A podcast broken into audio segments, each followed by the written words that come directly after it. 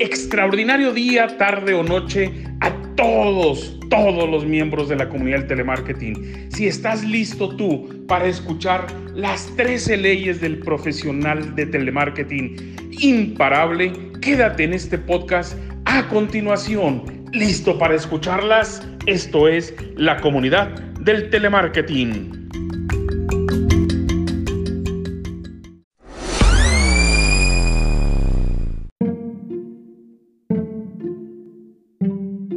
Déjame te comparto un extracto del libro Más agudo, más rápido y mejor. Los secretos para ser productivos en la vida y en el trabajo.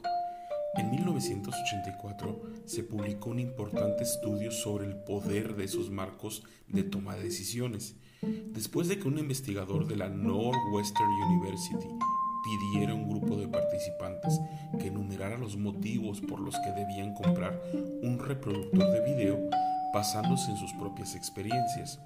A tal propósito, los voluntarios generaron docenas de justificaciones.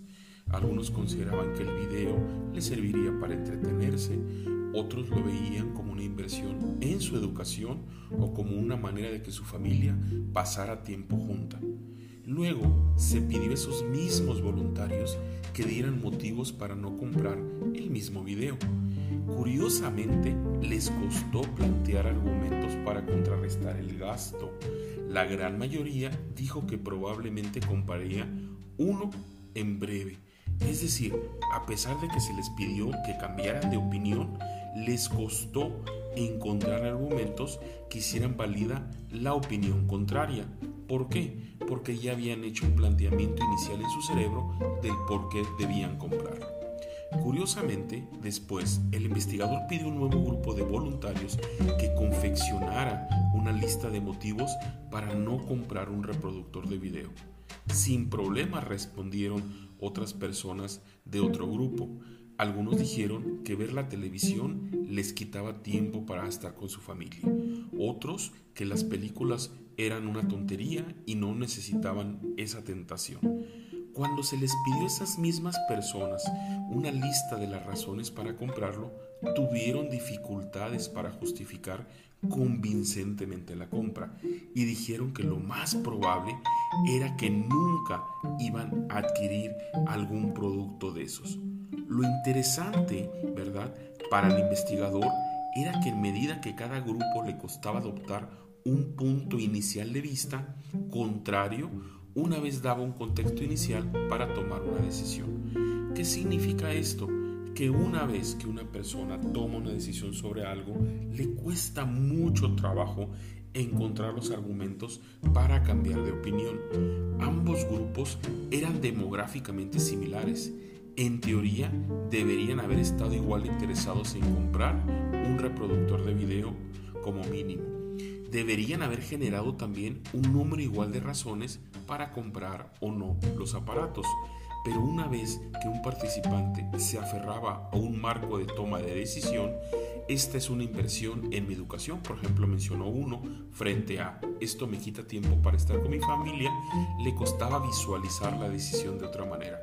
Un reproductor de video era una herramienta de aprendizaje o una distracción que les hacía perder tiempo en función de cómo se contextualizara la pregunta se han obtenido muchos resultados similares en docenas de experimentos en los que se le plantearon a la gente disyuntivas que iban desde lo vital, como decisiones al final de la vida, hasta lo caro, como comprar un coche. Una vez que se establece un marco, este contexto es difícil de desbancar. ¿Qué significa para esto para nosotros los vendedores y sobre todo los vendedores de telemarketing? La respuesta es muy sencilla que si tú logras establecer un marco de decisión donde el cliente se visualice con las justificaciones, argumentos o puntos que validen el por qué debiera de comprar tu servicio, es mucho más probable que el propio cliente después no encuentre ningún otro argumento por qué no debiera de comprarlo.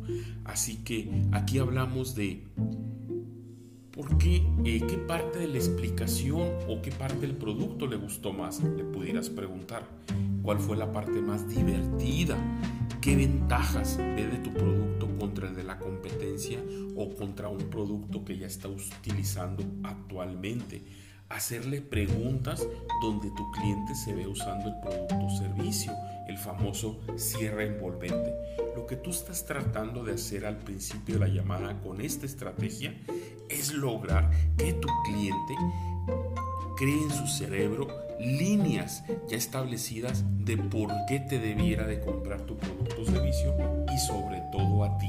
Una vez logres establecer esto, por supuesto que no es una regla ni una estrategia exacta, pero ayudará muchísimo a que logres hacer que tu cliente encuentre difícilmente argumentos para no comprarte. Sé que es muy fácil decirlo, lo complicado es hacerlo, pero te doy una recomendación. Si tú quieres lograr que tu cliente encuentre los argumentos por los cuales comprarte a ti, sigue escuchando estos podcasts en la comunidad del telemarketing.